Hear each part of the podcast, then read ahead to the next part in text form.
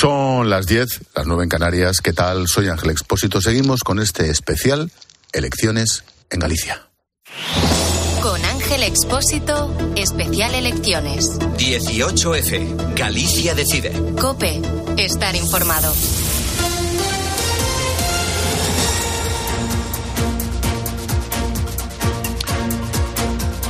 Hace dos horas cerraron los colegios electorales en Galicia. Ya está el pescado vendido. Cinco claves de esta jornada electoral. La primera, el Partido Popular mantiene la mayoría absoluta para continuar gobernando la Junta de Galicia. Alfonso Rueda, que se como candidato, ya sabes, era el brazo derecho de Fijo, logra casi el 50% de los votos, se dice pronto, ¿eh? Segunda clave, la izquierda no suma a pesar de la subida importante del bloque nacionalista galego, el partido de Ana Pontón pasaría de 19 a 25 escaños. Estamos en el ochenta y tantos por ciento. ¿eh? La tercera clave, el escrutinio nos deja un batacazo espectacular para Pedro Sánchez en Galicia. El PSDG obtiene ahora mismo 30 escaños menos que el Partido Popular. Acaba de caer otro. Se quedaría con 9. Cuarta clave, se confirma el peor escenario posible para Vox, para Sumar, para Podemos. Los tres se quedan fuera del Parlamento gallego. Esto parece que también está cantado. Y la última, la aparición de democracia ourensana, que por ahora logra un escaño que le permite abrir las puertas del Pazo del Orden, la sede del Parlamento gallego. Podríamos decir, aparte de estas claves, alguna consideración más, que ni las bolitas de plástico, aquellos petes han influido en nada que lo de récord, aquel famoso del que tanto hemos hablado, con la amnistía, con los indultos, con que sí, tampoco. Que el poder territorial del Partido Socialista no ha servido de nada. Recordemos las diputaciones, recordemos Lugo, recordemos Abel Caballero en Vigo, que no es moco de pavo. Y por esto de la mala leche, claro, es que si no tengo mala leche hubieran traído a otro. El CIS apuntaba al loro. El CIS, última encuesta del CIS, apuntaba que el Partido Popular obtendría 34 o 38 escaños, el bloque entre 21 y 31, claro, con horquillas de 10 cualquiera acierta algo, pero bueno, y el PSOE entre 9 y 14. Bueno, pues se va a quedar en la media, se va a quedar en la media el bloque, se va a quedar en la mínima el PSOE. Ahora con el PP se ha pegado una leche lo del CIS, en fin, tampoco tampoco va a ser noticia esto, ¿no? Pero bueno, nos vamos hasta el centro de datos. Como te digo, estamos ya pues con todo el pescado vendido. Alberto Varela, ¿qué ha dicho el director de Interior y cuáles son los últimos minutos y resultado? Pues mira, eh, ahora mismo un dato curioso, 47,8% el Partido Popular, que es prácticamente el mismo porcentaje de hace cuatro años, aunque pierden dos diputados, el porcentaje de voto, 47%, es, es el mismo. Tenemos ya el dato final de participación, 67%. Es una participación importante, de las más altas de la, de la historia de la, de la autonomía. Hay que recordar que hace cuatro años nos quedamos en el 48%. Si es verdad que fueron unas elecciones especiales con la pandemia. Pero el anterior año, en el año 2016, estábamos en el 63%, ahora 67%. Y el, el resultado, estamos pues, por encima del 80%, se mantiene 40 Partido Popular, 25 el Bloque Nacionalista Galego, 9 el, el Partido Socialista, que está en su suelo histórico, y uno Democracia Orensana. Gracias, Alberto. Hablamos enseguida.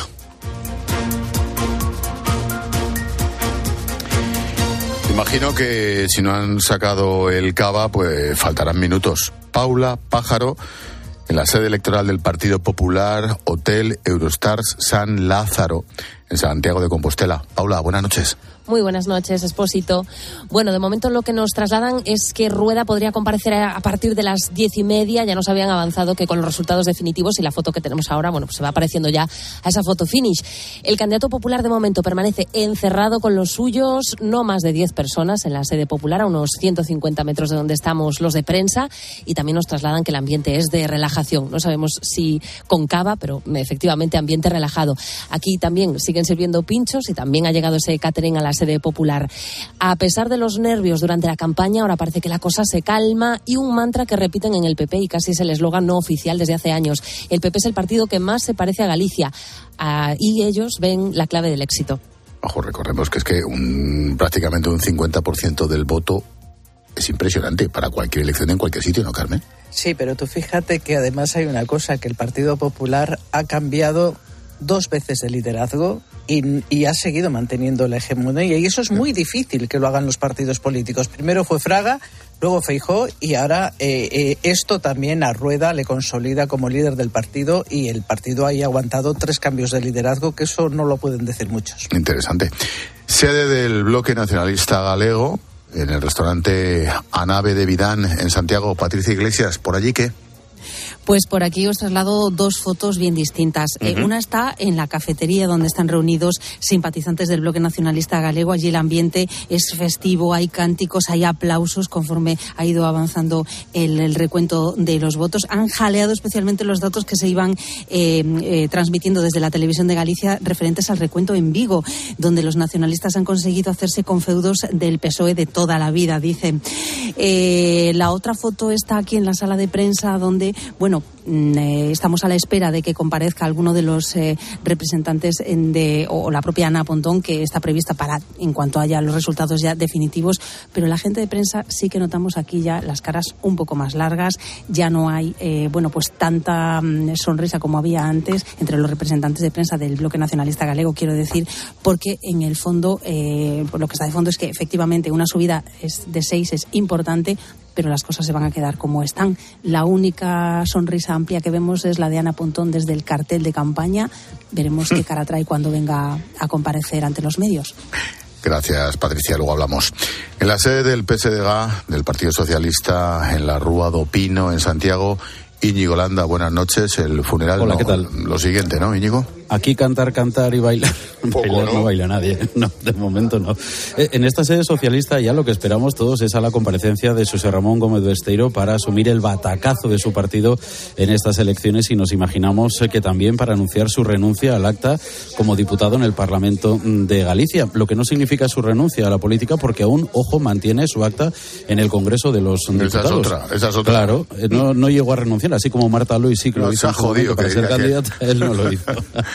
bueno, así que la duda es eh, si Gómez Besteiro renunciará solo a su carrera política en Galicia o anuncia también su abandono de, la política. Todo por haber hundido a un Partido Socialista de Galicia que se quedaría ahora mismo con nueve diputados en el Parlamento Autonómico y un número de votos, ojo, no solo inferior con respecto a otras elecciones autonómicas. Por ejemplo, hace cuatro años veo por aquí el dato, eh, obtuvo la lista socialista 253.000 y ahora mismo con el escrutinio muy avanzado apenas supera los 180.000, sino que está lejísimos en menos de la mitad de los, por ejemplo, 480.000 votos que tuvo la candidatura de Pedro Sánchez en las pasadas elecciones generales. Y esto es importante porque Gómez Besteiro ha identificado durante toda su campaña su figura, la de Pedro Sánchez, llegando a erigirse en su garante, por ejemplo, de traer inversiones a Galicia en caso de que coincidiera el color político en Madrid y en Santiago. Eso ya es pasado, el presente es sombrío para el socialismo gallego y el futuro, Ángel, a esta hora no se ve. Luego comentamos, sacamos conclusiones. Gracias, Íñigo. Hasta luego. Sede de Sumar, Santi Peón. ¿Íñigo Rejón ha aparecido? ¿Alguien sabe si es verdad que ha estado por ahí, Santi? Ni está ni se le espera. Bueno, sí sabemos que está, pero no sabemos si esperarle o no. Para un, día, un día que trabaja. Habida cuenta, Ángel, del varapalo que se empieza ya teniendo en cuenta lo avanzado del escrutinio, el varapalo que se da a sumar aquí en la comunidad de Galicia, que empieza a tomar forma y que, salvo cambio muy radical que no va a suceder, pues eh, nos eh, demuestra que sumar se va a quedar fuera del Parlamento. Igual que decía Íñigo en la sede del Partido Socialista de Galicia. A esta hora de la noche, aquí también hay una pregunta en el aire. ¿Qué va a suceder con la candidata de Sumar Galicia? ¿Qué va a suceder con Marta Lois después de ese paso efímero por la política nacional y que recuerdo regresaba a casa, regresaba a Galicia para intentar optar a entrar en ese tripartito si se hubiese dado el caso de la Junta de Galicia. Y mucho trasiego de personas, he asomado un poco aquí la cabeza fuera de esta sala de prensa improvisada que se ha montado en este hotel peregrino, veo mucho trasiego, veo mucha gente colgada del teléfono móvil, pero en todos Ángel te cuento el mismo denominador común, caras largas y sensación amarga, la sensación amarga que deja la derrota. Gracias, Santi. Nos vamos hasta el Hotel Puerta del Camino en Santiago. Sede electoral de Vox, recordemos, casi casi 30.000 votos habría obtenido el partido Abascal en Galicia. Eva Iglesias, hola.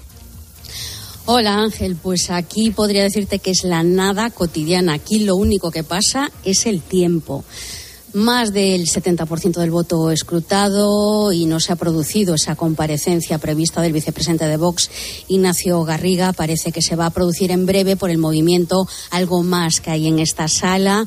Ahora hay como unos 50 simpatizantes, se ha, hecho prueba de sonido, pero la realidad es que seguimos esperando a que alguien haga una valoración de, de lo que ya se esperaba, y es que Vox tampoco en esta ocasión obtendría representación en el Parlamento gallego. Nos dicen que está a punto de bajar a esta sala, pero hasta el momento no se ha producido. Como te puedes imaginar, caras serias aquí. Gracias, Eva. Luego hablamos. Y terminamos el repaso Habrá que cambiar el orden porque todo pinta. Va a tener un diputado en el Parlamento de Galicia. Democracia Ourensana, Hotel Princess en Orense. Juan Maceiras, allí contentos, ¿no? Bueno, contentísimos. Hay un ambiente de fiesta. Están brindando, como antes decías, con vino gallego. Eh, tengo delante a mucha gente que está comiendo. Parece una fiesta gastronómica típicamente gallega, pero sin música. Recuerda que al principio estaban sentados, un poco abatidos, pero desde que les confirmaron prácticamente ese escaño, están de pie, esbozando una sonrisa y están brindando. Recordemos que Democracia Orensana es la cuarta vez que se presenta a unas elecciones autonómicas. Pasó de mil votos en 2009, cuatro mil en 2012, 7.600 en 2016 y podría ahora multiplicar los datos por dos y obtener ese escaño soñado. Va a comparecer en unos minutos el líder de este partido local, que es Gonzalo Jacome. Ha dicho que tiene una gran ilusión por entrar en el Parlamento de Galicia, que es histórico. Dice que no han conseguido el objetivo de ser llave en la Junta, pero que cambiarán muchas cosas. Ha dicho con la presencia de democracia orensana en el Parlamento de Galicia. Y es que hay mucha ilusión, como te cuento Ángel, en este céntrico hotel por estar a partir de hoy con Partido Popular, Partido Socialista y BNG en el Parlamento de Galicia. Claro, de no tener nada, tener uno, lógicamente, para ellos es un éxito absoluto, claro que sí. Gracias, Juan. Un abrazo. Hasta ahora. Bueno, ya con todo el pescado vendido, ¿eh? estamos en el 90% de voto escrutado y esto ya no va a cambiar. Nos vamos hasta la sede nacional del Partido Popular. Maribel Sánchez, buenas noches. Buenas noches, Ángel. Pues aquí, una vez asegurada la mayoría absoluta, la cúpula del PP al completo analiza ahora mismo ese éxito, pero también el bofetón que ha supuesto estas elecciones para el PSOE y para Sánchez. Están reunidos junto a Feijó desde las nueve de la noche y nadie ha salido desde entonces de ese despacho en la séptima planta de la calle Génova. Toda la campaña hemos oído decir que Feijó se jugaba su proyecto político a nivel nacional en estos comicios y ahora nos dicen resulta que el que se ha dado el batacazo mm, no es solo el candidato socialista a las elecciones, es que lo es su líder nacional. ¿Y qué ocurre? Pues que en el PP saben que eso les da aire, un impulso como para seguir luchando contra la amnistía y contra el resto de concesiones a los independentistas. Lo que, lo que esperamos ahora, Ángel, es que salgan a valorar esos resultados públicamente, pero parece que están esperando que lo hagan primero en Galicia y luego saldrán ellos. También tendría su lógica. Y saldrá Feijó, se supone, Maribel no nos lo confirman ni nos lo desmienten y eso es muy Hacemos apuestas. Mira, yo, saldría si fuera Fijón, no sé. Yo no me atrevería a hacer apuestas en, con, Un, gallego. Con un gallego, tienes toda la razón. Gracias, Maribel. A ti, hasta luego. En la sede de Ferraz, en el PSOE, Ricardo Rodríguez, buenas noches. Buenas noches, Ángel. ¿Allí qué? Pues aquí guardan silencio. una fiesta que te pasas, ¿no? Eh, bueno, eh, he de decirte que la conmoción es ahora mismo indisimulable en el PSOE por los WhatsApps que he podido intercambiar. El hundimiento es peor de lo que habían calculado, las respuestas incluso en privado escasean, pero ya circula la consigna de que Galicia reúne una serie de circunstancias particulares que hacen imposible esa extrapolación a nivel nacional, porque el socialismo se desangra y pone en entredicho la apuesta de Sánchez. Ahora el derrotado José Ramón Gómez Besteiro debería regresar a su escaño en el Congreso, eso se da por hecho aquí en Ferraz, para abonarse a los planes que pueda tener el presidente para él, si es que los tiene. Sánchez desde luego, ha eludido acudir a la sede aquí para vivir el escrutinio, la sigue desde Moncloa, como hace cuando tocan unas autonómicas parciales, y el cuartel general sigue capitaneado por María Jesús Montero y Santos Cerdán. El análisis pormenorizado del resultado solo llegará mañana cuando se reúna a primera hora de la mañana la Ejecutiva Federal del PSOE. Estoy deseando oír a María Jesús Montero explicar lo del partido de Galicia. Deseando, deseando estoy. Gracias, Ricardo. Un abrazo. Hasta ahora.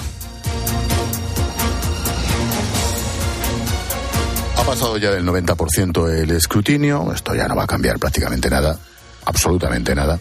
Nos vamos hasta el centro de datos porque hay otros, otros datos, otros municipios, otros resultados que Alberto Varela ha subrayado. Alberto, buenas noches. Buenas noches, Ángel. Ver, Pues el mapa de Galicia, eh, si lo dividimos en ayuntamientos, es prácticamente azul del Partido Popular, con algunas excepciones. Los ayuntamientos en los que el BNG suele ya tener buen resultado, como Fene o Ayariz, gana el BNG. Y en la Ría de Vigo hay también una, digamos, una anomalía con relación al resultado general, que es que en prácticamente todos los ayuntamientos de la Ría de Vigo gana el bloque nacionalista galego. Incluso en Vigo, en la ciudad de Vigo, que es la, la primera ciudad de, de Galicia en población, eh, la primera fuerza política es el, el BNG con un 36%. El PP Uf, muy cerquita. Ese dato, ese dato es muy interesante, ¿no? Es muy interesante, es, eh, son más de 300.000 habitantes, es la primera ciudad en población y el, el partido más votado ha sido el Bloque Nacionalista Galego. En la ciudad, además de, de- de Abel Caballero, de la mayoría absolutísima del, del Partido Socialista, pues en esta ocasión eh, eh, esos votantes de, de izquierda de Vigo eh, pues se han pasado al, al BNG. Fíjate, 49.000 votos en Vigo el, el BNG frente a 46.000 del Partido Popular y 26.000 del Buah, Partido La Socialista. mitad. Pues sí, es eh, realmente muy, muy relevante.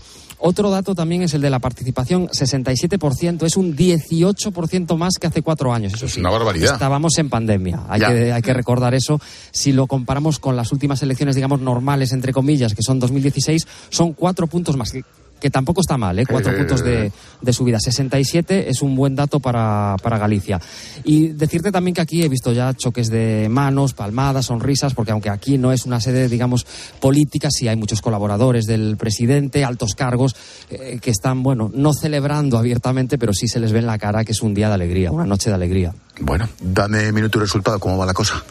Pues como estaba hace un momento, 40 Partido Popular, 25 BNG, 9 Partido Socialista, 1 Democracia Orensana, es decir, el Partido Popular, 2 por encima de la mayoría absoluta. ¿En qué escrutinio estás? Pues estamos ya por, el, por encima del 90%, 93%. Vale, hablamos en un ratito. Gracias, Alberto. Hasta ahora. Hasta ahora. Carmen, ha habido un momento en esta última conexión con Alberto Varela en el centro de datos que has abierto así los ojos mucho. ¿Por qué? No, pues la- los datos del dato de, Vi- De de Vigo, Vigo, ¿no? es muy llamativo. Y luego la participación es muy, muy parecida. Está en el- más o menos en la que fue la primera mayoría absoluta de, de, de Feijó del año 2009. 60 y pico por ciento. 64 fue aquellas y ahora estás en el 67. Y es que realmente la campaña es una, ha sido una campaña muy parecida. Aquella también era la primera que se estrenaba Feijó como candidato. Se hizo también una campaña de mucha infantería y era estaba en el poder eh, el gobierno, digamos, de Touriño, que era el- el- la alianza del del Partido Socialista con el bloque, pero mandando el Partido Socialista, y hubo una movilización y una campaña muy parecida a esta. Profesor Estevez José Manuel, el dato de Vigo, ¿también te llama la atención? Sin duda, sin duda llama la atención, con lo cual el mensaje tiene que ser eh, nítido. Yo, yo, yo espero que el propio presidente lo entienda. Fíjate que la campaña, el- el- la estructura comunicativa, la estrategia comunicativa del PSOE hay que reconocer que es buena, ¿no? Intentar pues echar el peso de la responsabilidad eh, sobre eh, Feijó eh, a la hora de jugarse su prestigio, ¿no? Según saliesen las elecciones, ¿no? Cuando realmente el que se lo estaba jugando era el propio Pedro Sánchez. Pero claro, Pedro Sánchez lo del, lo del prestigio yo creo que ya lo tiene, digamos, eh, superado. Él, con tal de mantener el poder, yo supongo que estará más que satisfecho. Después también se intentó con la estrategia comunicativa, fíjate que hasta hubo, mm, digamos, medios, bastantes medios de comunicación en España que se hicieron eco de esos contactos, de ese, de ese petición de voto. Oiga, un, un partido cuando gana las elecciones el 23 de julio, lo lógico es que hable con todas las formaciones del arco parlamentario y le diga, oiga, deme su voto, ¿no? Y, sin embargo, el tema se enfocó o se, digamos, el énfasis se puso sobre la cuestión de la amnistía y del indulto. Cuando había quedado claro que de amnistía nada y de indulto siempre y cuando la ley lo permitiese y si hubiese dolor de los, de los pecados, propósito de, de, enmienda y decir los pecados al confesor, en este caso al juez, que no lo había, por tanto no había ni indulto ni amnistía. Por tanto, fíjate que es curioso, no, no ha salido bien esa estrategia, parecía astuta, pero al final en Galicia pues digamos que no ha funcionado. Por tanto, todo ese mensaje, digamos, ese batiburrillo no caótico, digamos, de falsedades y demás, pues ha repercutido y redunda en perjuicio, sin duda alguna, del Partido Socialista Obrero Español y sobre todo, y también o a mayores, de los propios candidatos socialistas, que es bien cierto que según qué contextos, como el propio Vigo, en el caso de Abel Caballero, sí tienen una cierta fuerza por ese, digamos, populismo localista del que hablábamos antes. Pero vamos, que el mensaje es nítido y la derrota clamorosa. Eh, un, dato a sumar a estas cosas que estabas comentando de Vigo. En Lugo, nos cuenta Alberto Varela, que es el territorio de la ciudad de Gómez de Esteiro, el PSOE es el tercero. Pero lo de Vigo es brutal, por tanto, por todo lo que significa, ¿eh, Antonio? Claro, eh, empezábamos la noche diciendo que eh, estas elecciones eran importantes, quizás trascendentales para Núñez Fijo y eran algo menos importantes para Pedro Sánchez. Pero a partir de los nueve diputados con los que se ha quedado el PSOE también son importantes para la lectura que se haga en la sede central del Partido Socialista. Porque lo que le ha pasado al PSDG es coyuntural, pero en Vigo, por ejemplo, tienen que ver, tienen que ver qué parte de votos ha ido al BNG, porque en principio era el partido que tenía la opción de quitarle la mayoría al Partido Popular, qué parte de voto hay de castigo por el cambio de opinión una y otra vez de Pedro Sánchez en este caso con el tema de la amnistía y qué parte hay coyuntural, que es que el PSDG cada vez pinta menos en Galicia. Y eso le pasa en algunas otras comunidades, como por ejemplo Madrid, donde también es tercera fuerza política, como apuntabas tú ahora de, de Lugo, como le pasa, por ejemplo, en Euskadi. Sí que es cierto que en Euskadi el Partido Popular está todavía en peor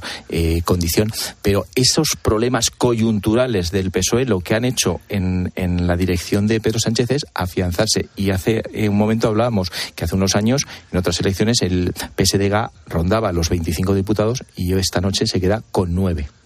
Otra variable que ha salido en varios momentos en, este programa de tertulia ya de las elecciones de Galicia es que el famoso off the record sobre la ley de amnistía, el famoso ruido que apuntaba el profesor que montaron, se montó en todos los medios de comunicación, desde un lado desde otro, no ha tenido ningún efecto electoral, profesor.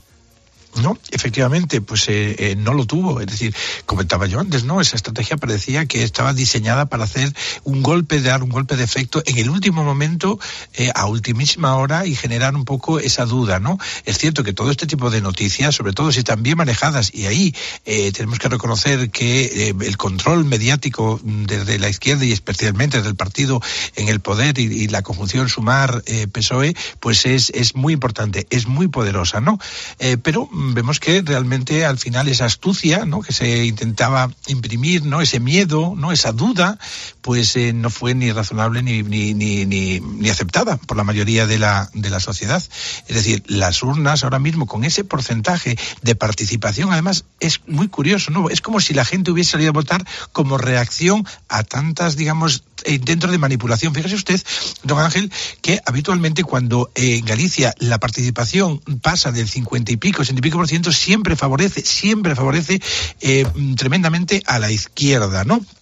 Sin embargo, en este caso, curiosamente, si nosotros viésemos el índice de participación, ese eh, 60 y altísimo, ¿no? 67, etcétera, de participación, sin saber cómo están repartidos, digamos, los, los eh, escaños, pensaríamos que es la izquierda la que ha ganado y que realmente el Partido Popular había perdido la Junta de Galicia. Sin embargo, fíjese que ha pasado el efecto contrario.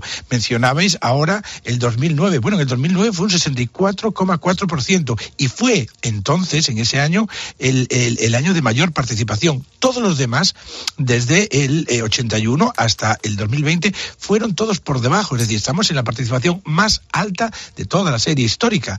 Es, es, es para reflexionar, ¿no cree? Uh -huh, sin duda. Antonio. Sí, a ver. Capítulo, capítulo amnistía. El capítulo eh, amnistía yo creo eh, que fue un error y grave. Eh, el off the record de Fijó transmitió un mensaje que yo tengo, por la información que tengo, que no quería transmitir. Eh, fue interpretado por la prensa eh, quitando la letra pequeña, pero es cierto que dijo eh, lo que dijo y realmente no venía a cuento. El argumento que se da es, bueno, fue una comida con periodistas, este era un ambiente relajado y se dijo, pero claro, hay que tener cierto conocimiento de cómo se mueve la prensa, iba a decir madrileña, pero sobre todo la prensa nacional, porque hablamos de, periódicos de tirada nacional y de medios de tirada nacional. Pero sí que es cierto que eso no ha repercutido apenas no sé si en las análisis postelectorales se verá si bajó un poco, cómo repercutió, pero lo cierto es que la, la gran pregunta era, ¿va a mantener el Partido Popular la mayoría absoluta, sí o no, y a partir de ahí se hacen análisis sobre el futuro de Feijó, sobre el daño que está sufriendo Pedro Sánchez por su cambio de opinión de amnistía. Y el resultado es que el Partido Popular ha conseguido mayoría, mayoría absoluta. ¿De Carmen? No, no, yo creo que, bueno, en todas las campañas tienes accidentes, eh, noticias, esto es lo normal de la campaña electoral, es decir, en fin, y hago una cosa pequeña se exagera, bueno, pues esta es lo normal y todo además es un ambiente de muchísimo nervio. Yo creo, insisto, yo mi idea es esas dos campañas paralelas, que había una campaña en Galicia y había otra campaña que se estaba siguiendo desde Madrid o se estaba imaginando eh, de los medios nacionales y que eso no calaba en realmente en lo que es la, sociedad gallega y que en ese aspecto creo que el, que el diseño que se hizo de eh, rueda de la campaña era el correcto. Pero he estado, si me permitís, echando de las cosas que hemos estado hablando de Vigo y demás. Vigo, Abel Caballero en las municipales de 2023 sacó 82.000 votos que era el 60%. Hoy el PSOE en Vigo ha sacado 26.000 votos, que es el 20%. Es el hundimiento, pero eh, mayúsculo. Y sobre el dato que tú preguntabas de cómo se ha movido, eh, Antonio, el voto, pues eh, la diferencia entre el bloque. El bloque ha ganado hoy respecto a hace cuatro años 17.000 votos, estamos hablando en Vigo, y el PSOE ha perdido 16.000. La transferencia de votos es prácticamente milimétrica, o sea, todo lo que gana el PSOE es todo lo, todo lo que gana el bloque, perdona, es todo lo que ha perdido el PSOE. Qué curioso. Te recuerdo, minuto y resultado, estamos en el 95% escrutado, o sea, ya absolutamente todo. El Partido Popular 40, el Bloque Nacionalista Galego 25, el Partido Socialista 9 y Democracia Ourensana 1. Ya no hay absolutamente ninguna duda, no lo había desde hace un rato. El señor Alfonso Rueda seguirá siendo el presidente de la Junta de Galicia con mayoría absoluta.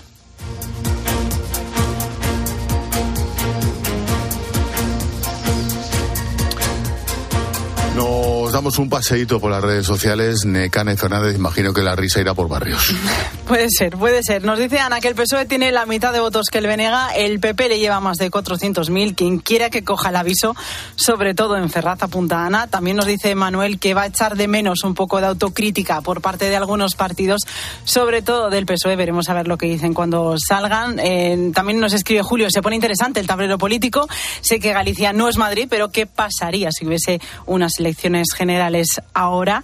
También eh, nos cuenta José que cómo habrá afectado la cesión a los independentistas y la negociación de la ley de amnistía a estos resultados que estamos viviendo hoy. Y nos cuenta también otro oyente que una vez pasadas las elecciones, viendo el resultado, habiendo visto lo que han hecho los candidatos, qué innecesaria es la campaña electoral. Bueno, innecesaria nunca, ¿eh? Que yo recuerdo las últimas generales tan innecesaria que quieres que te bueno, diga. dejaron momentos para el recuerdo, para la historia. Pero bueno. Gracias, Nick. Hasta luego. Nos acercamos a las diez y media, nueve y media en Canarias. Continuamos con este especial Elecciones en Galicia, ya con más que todo el pescado vendido. El presidente de la Junta va a seguir siendo Alfonso Rueda, con mayoría absoluta por el Partido Popular. En un minuto y medio antes de las horarias, os pido un trabajo de síntesis periodística que os caracteriza. Un titular. Antonio Arraez, ¿cómo titularías tú la voz de Galicia mañana? El Partido Popular repite la mayoría absoluta y da tranquilidad a Núñez Fijo. Carmen. Se hunde el gobierno, se hunde el PSOE en Galicia. Profesor Estevez vamos a jugar a ser periodistas. Ya sé que no es lo tuyo, pero. Pues yo diría que la Galicia serena, moderada y equilibrada le da la mayoría al Partido Popular. Pues tomamos nota, los tres vais más o menos en la misma, en la misma línea. Mm, Nos acercamos a las diez y media, nueve y media en Canarias.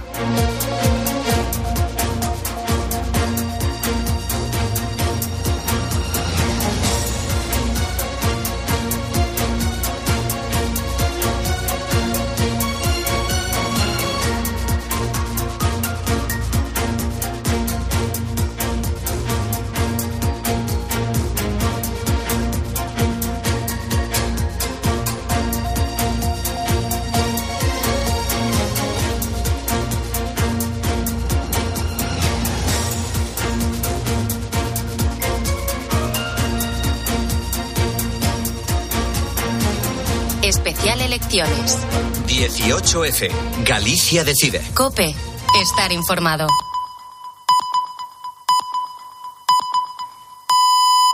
Son las diez y media, las nueve y media en Canarias. Continuamos, la última hora ya, de este especial Elecciones en Galicia. Con Ángel Expósito. Especial Elecciones. 18F. Galicia decide. Cope. Estar informado.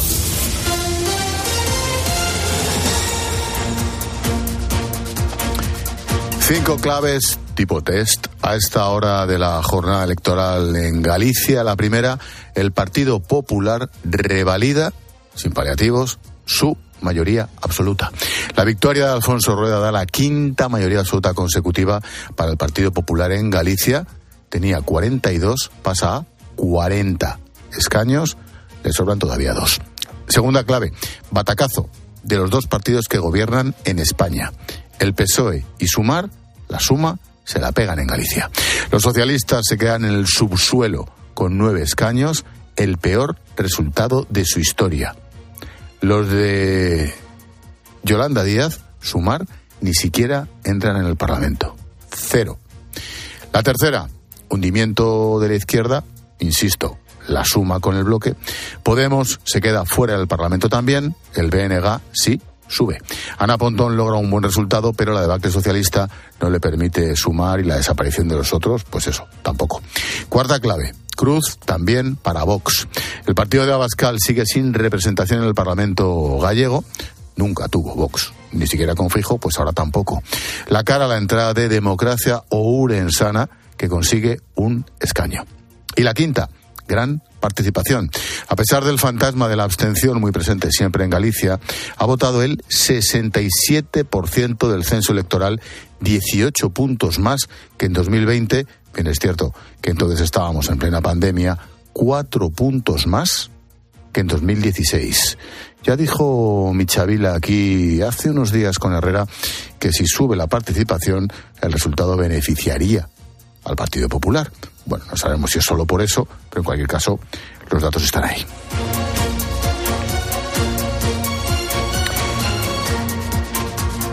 Yo apunto varias consideraciones, sabiendo ya que esto está vendido y que podemos ya empezar a sacar conclusiones. La primera parece obvia, pero creo que conviene destacarla. Cuando se vota en unas elecciones autonómicas, los periodistas de Madrid, el periodismo nacional, deberíamos hacérnoslo mirar. Porque a lo mejor nos fijamos en otras cosas. Yo recuerdo un tal Mariano Rajoy, ¿te suena? No sé si era un señor sé. que había por ahí. Sí, que recuerdo que decía algo así como, España es mucho más que Madrid. Y tenía toda la razón, y lo digo sin coña, ¿eh? Toda la razón. Lo digo por las tertulias, los análisis. Pensamos que toda España, y fíjate Galicia, se rige por los criterios que estamos aquí todo el día con el cuchillo en la boca. Y a lo mejor la gente es mucho más normal. Segundo, aquello de la amnistía, los indultos, ese famoso off the record, que ya va a pasar a la historia como una de las grandes pifias de las comidas off the record de cualquier líder político, pues oye, más allá del error que parece desde el punto de vista de comunicación evidente, no ha influido nada. Nada. Como tampoco ha influido el tema de las bolitas de plástico. ¿Te acuerdas el follón que se montó hace un mes abriendo algunos periódicos? ¿Qué decir de algunas tertulias? Los telediarios, allí los, el despliegue de ministros por las costas de Galicia buscando bolitas de plástico, mintiendo sobre las alarmas desde el Ministerio de Fomento. Bueno, pues al final, nada. Tercera clave, lo del Partido Socialista de Galicia es para, para estudiarlo en las escuelas de políticas. Ahora le preguntamos al profesor.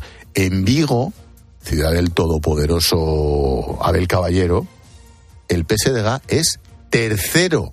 Ojo, bloque, Pepe muy de cerca, y el Partido Socialista en Vigo, tercero. Pero es que también es tercero en Lugo, en la demarcación, en la ciudad del candidato Gómez Besteiro.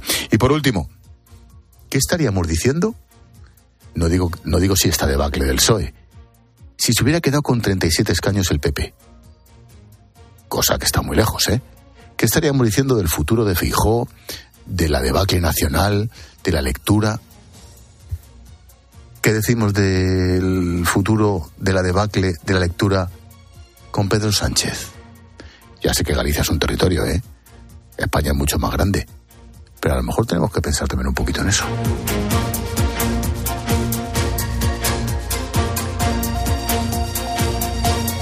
Vamos hasta el centro de datos. No sé si estamos ya en el 100%, pero nos falta un pelo. Alberto Varela, buenas noches de nuevo. Buenas noches, 96% y sigue igual, 40 para el Partido Popular, 25 BNG, 9 PSOE, 1 Democracia Orensana. Si nos fijamos en número de votos, 660.000 el Partido Popular. Son más de los que tuvo Núñez Feijó hace cuatro años. Eso sí, entonces la participación fue mucho más baja, 18 puntos eh, por debajo.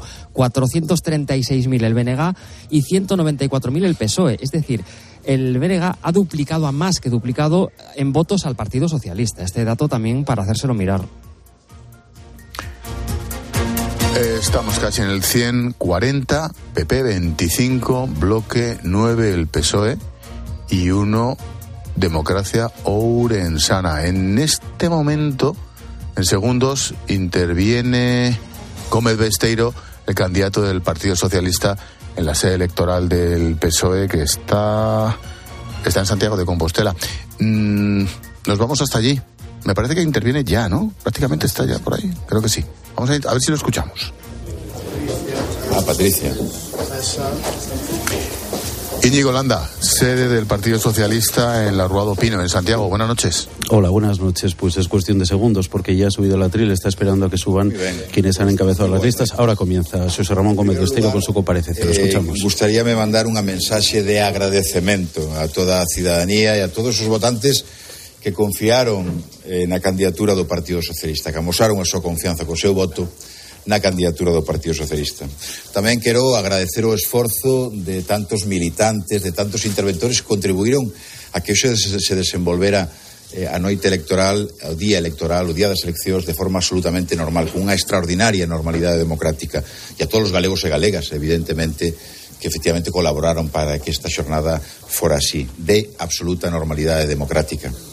Un traballo impagable, co que estaré en débeda con todos os compañeros do partido, eh, fago extensiva a, ao noso secretario xeral, a Valentín González Formoso, a toda a organización eh, que, bueno, que tanto nos axudaron durante esta campaña e que, como decía, pues efectivamente... Parece Gómez eh, Besteiro, candidato socialista, que se ha pegado una leche espectacular. Yo creo que ni ellos se lo esperaban.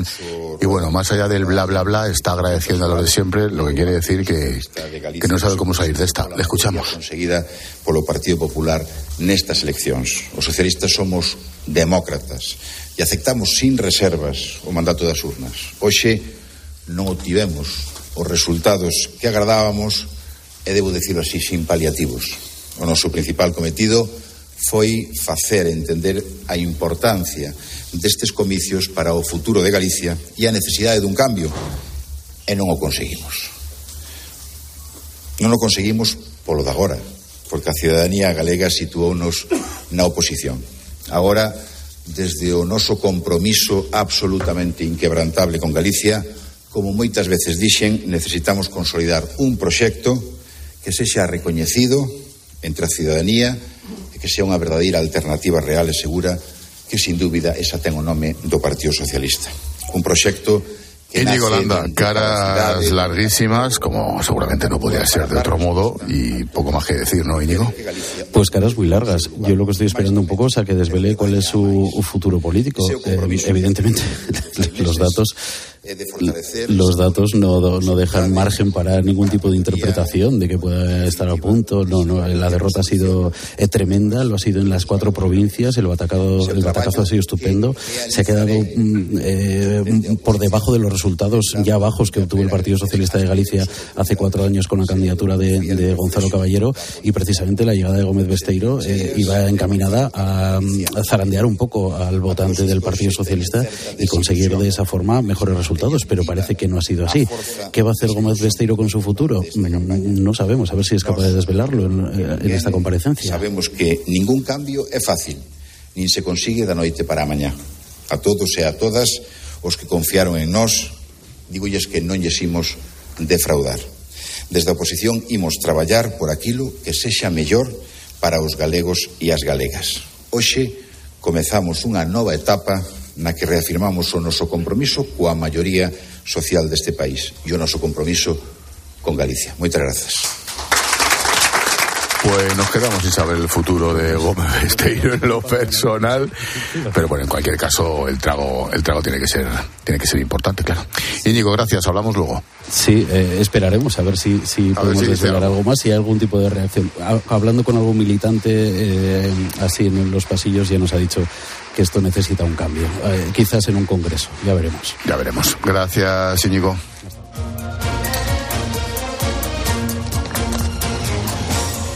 Llamamos a otros analistas habituales en COPE, en la linterna y, y que nos saquen sus conclusiones.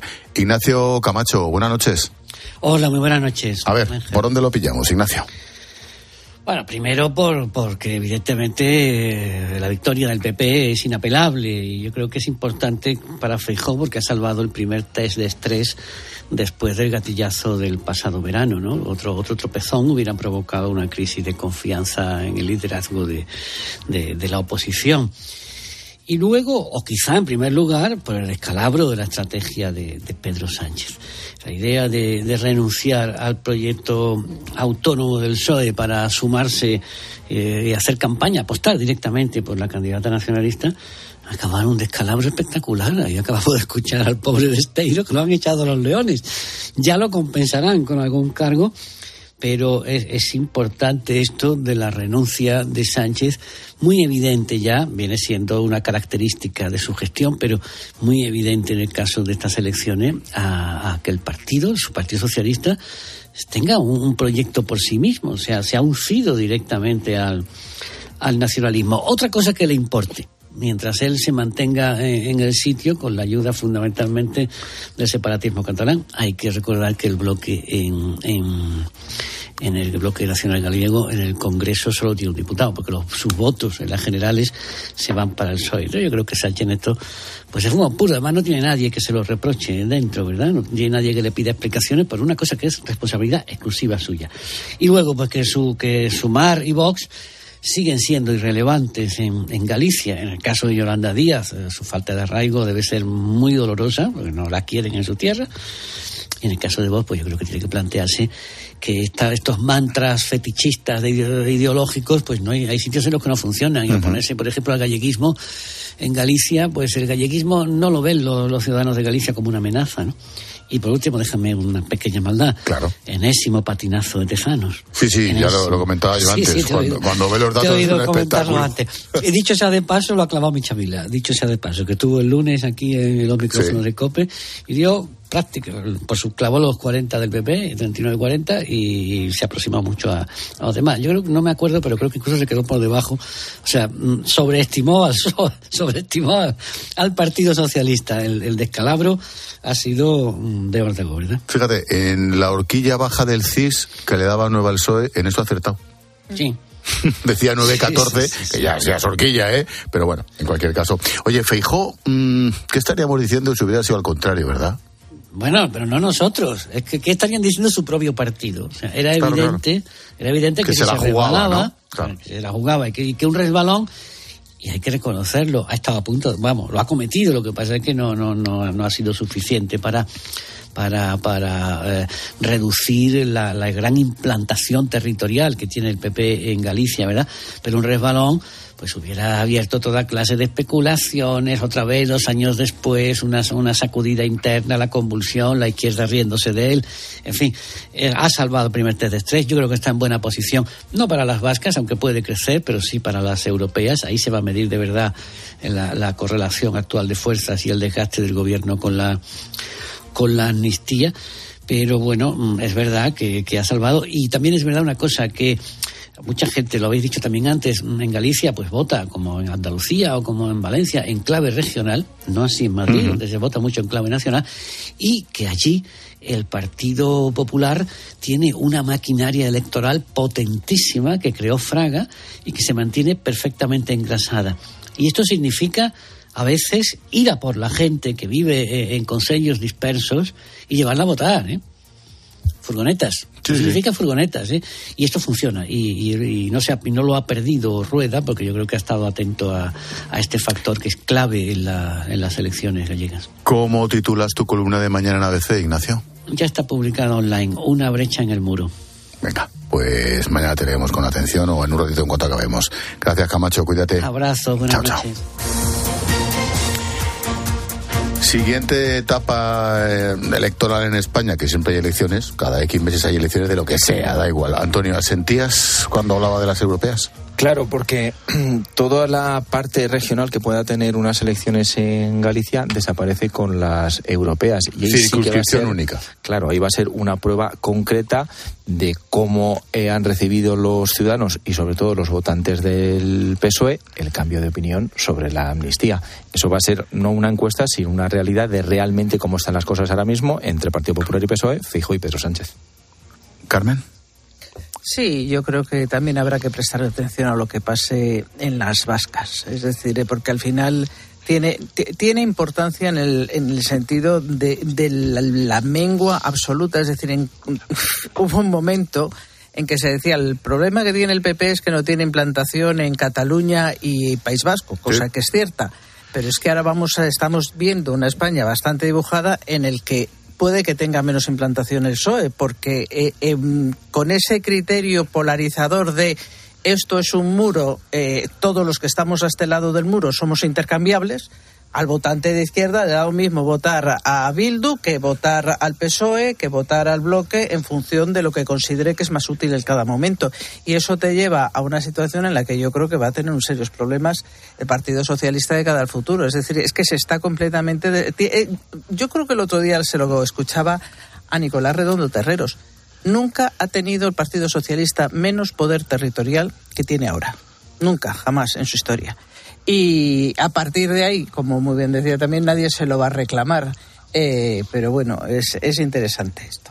Profesor José Manuel. Sí, yo creo que ha, tirado un poco el Partido Socialista la, la, toalla, se ha subido al carro, ¿verdad?, de los nacionalismos, de los soberanismos, de los independentismos. Aquí lo hemos visto, es prácticamente, efectivamente, esos 150.000 votos, ¿verdad?, que, pierde el Partido Socialista, casi van enteritos, algunos al PP, eh, ojo, porque no, no dan las cuentas, sino, pero van casi enteritos al bloque nacionalista galego. Habrá que ver si les vuelven eh, a sufrir el mismo batacazo en las elecciones del País Vasco y, sobre todo, el 9 de junio en las elecciones europeas que ya será de carácter, digamos, este en, en nacional. Pero de momento lo que sí queda claro es que estamos hablando de las dos fuerzas que representan ahora mismo al gobierno del Estado. Es decir, las dos fuerzas que salen más vapuleadas, más abatidas de estos comicios eh, a nivel eh, gallego son las dos fuerzas que gobiernan actualmente el país. Y eso es algo muy grave y que supongo que tendría que tener repercusiones. ¿Hasta qué punto? Pues no lo sé. Eh, ¿Se lo buscaron? Pues en cierto modo, sí porque si fíjese usted, si simplemente le presta atención a los distintos programas de cada una de las formaciones políticas para la Junta de Galicia de cada uno de los candidatos, verá que el PSOE es que no tenía ni programa. Es decir, tenía un listado de 200 puntos consecutivos del 1 al 200, quiero recordar 13, con cuatro secciones, pero todos consecutivamente. Es decir, ni siquiera se habían esforzado, se habían esmerado en, dignificar, digamos, su apetito por conquistar la Junta con un programa digno y, o, que los gallegos se, sin duda se merecen. Uh vamos hasta la sede del Partido Popular, Hotel Eurostar San Lázaro, en Santiago de Compostela, sede electoral del PP, que imagino que están como las maracas, vamos, más contentos imposibles. Paula Pájaro, estás dentro de la sede. Aquí estoy, sí. Eh, bueno, va llegando gente del Partido Popular, alcaldes, eh, concejales. Algunos ya vemos eh, directamente caña en mano, esperando al candidato ya caña presidente entiendo, electo. Caña entiendo de cerveza. sí, efectivamente, caña de cerveza. Eh, eh, esperando al candidato y ya presidente electo, se puede decir. Eh, Alfonso Rueda nos decían que estaba escribiendo ya el discurso, así que de un momento a otro se le espera por aquí. Sí que se puede hablar ya de euforia. Eh, Alfonso Rueda ha hablado ya con Núñez Feijó. Es verdad que esta es su victoria, aunque Núñez Feijó ha sudado la camiseta en Galicia en una campaña paralela a la de Rueda y aunque se habló mucho más a nivel mediático en clave nacional, Feijó también se dejó la piel en las localidades pequeñas de Galicia. Y estaba yo consultando el dato de los votos.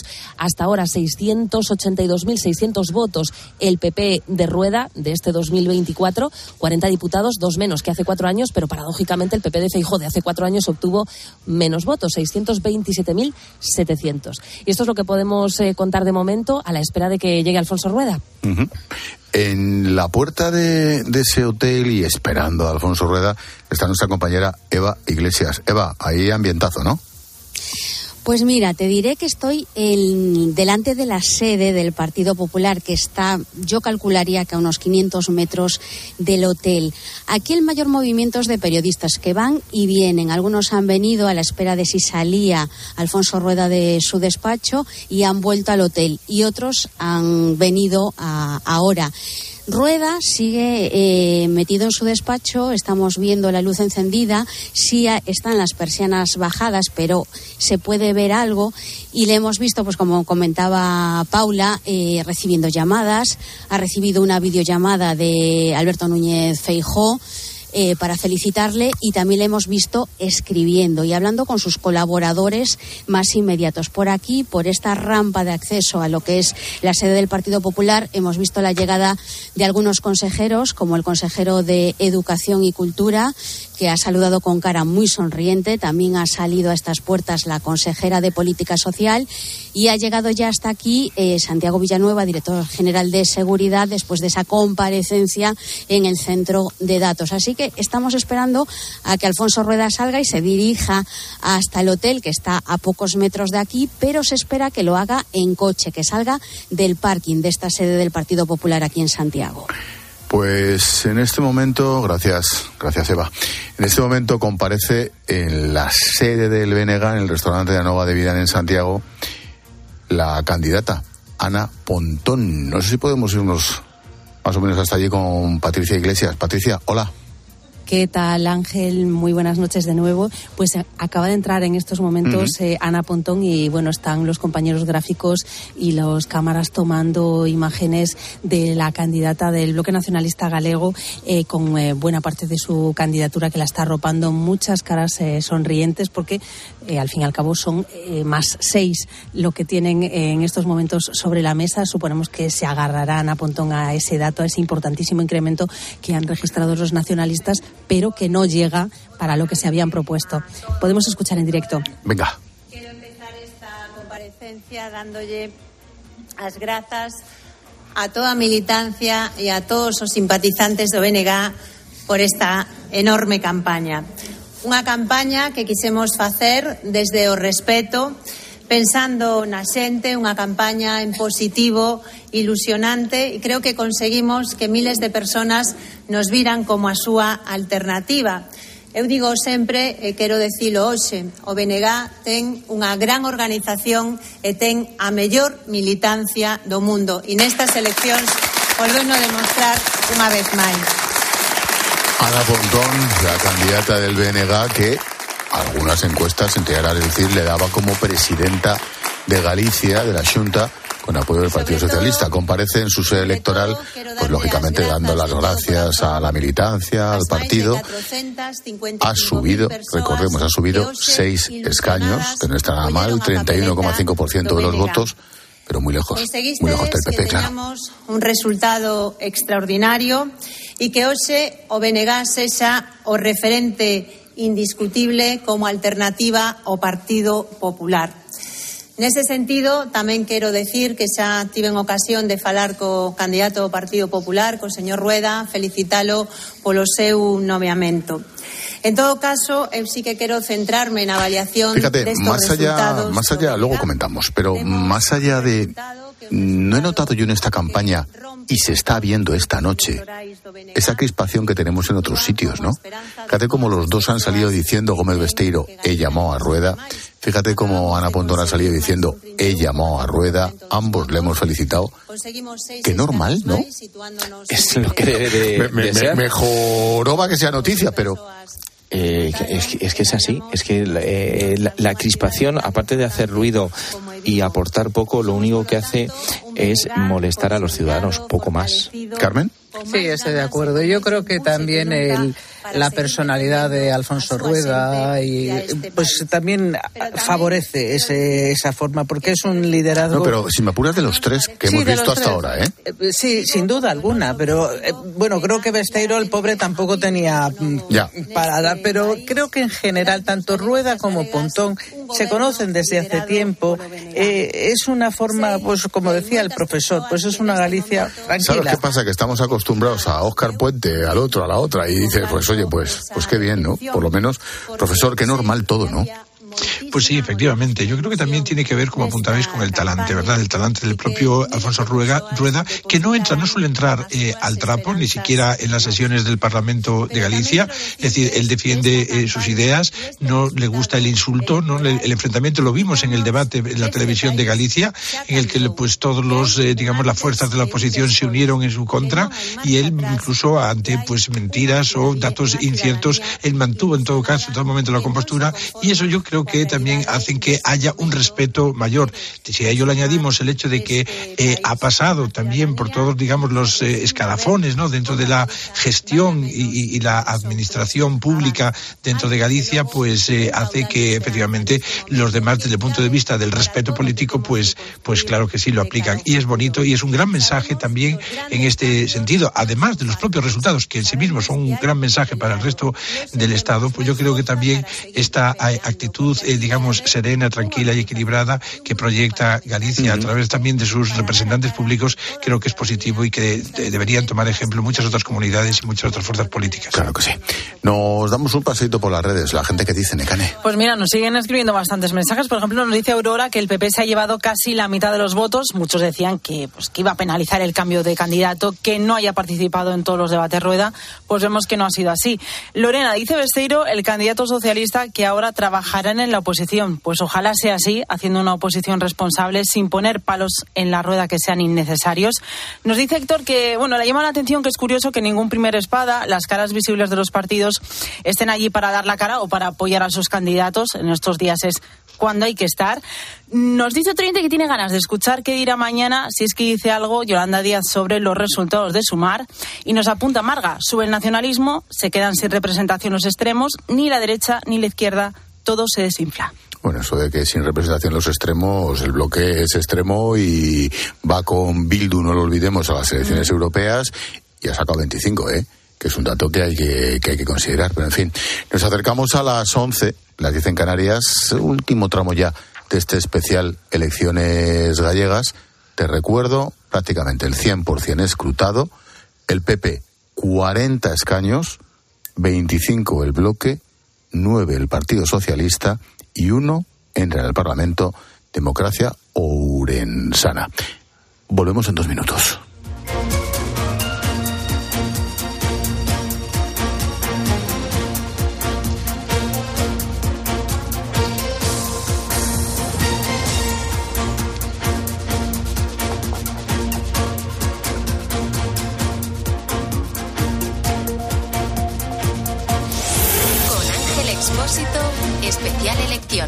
18F. Galicia decide. Cope, estar informado.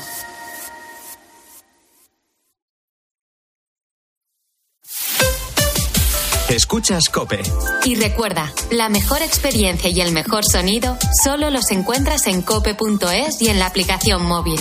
Descárgatela. Con Chin Chin de Aflelu, llévate tu segundo par de gafas con cristales progresivos por solo un euro más. Y además, puedes pagar hasta en dos años sin intereses ni comisiones. Sí, tu segundo par de gafas progresivas por solo un euro más. No te lo pierdas. Ver condiciones. Cibeles, Gran Vía, Callao, Puerta del Sol, Palacio Real. El 28 de abril, Madrid se viste de running en el Zurich Rock and Roll Running Series Madrid 2024. Vive una experiencia única en maratón, media maratón o 10 kilómetros. Últimas inscripciones en rockandrollmadridrun.com. Patrocinador oficial Samsung Galaxy Watch 6. Aprovecha que este febrero tiene 29 días para disfrutar los Fiat Pro Days y redescubre la nueva gama Fiat Professional completamente renovada, con más tecnología, seguridad y unas ofertas únicas. Visita tu concesionario más cercano y conoce la nueva generación Pro en diésel, gasolina y eléctrico. Fiat Professional. Profesionales como tú. Esta temporada en Cope, el pulpo pone las calles desde la una y media de la madrugada. Y tienes que saber que en este programa de radio nos quedamos con historias humanas, historias positivas que son. Cuatro horas y media de radio en directo, cargadas de mensajes positivos, conectadas con la actualidad. En lo que te vas quedando dormido, te quedas un ratito con nosotros. Y luego también está toda la gente que está trabajando en este momento. Poniendo las calles, el programa de los ponedores, de los trabajadores nocturnos y de los noctámbulos por afición. Andrés, ¿cómo estás? Buenas noches. Buenas noches, pulpo. Mira, ahora aquí en la panadería. Poniendo las calles, con Carlos Moreno, el pulpo.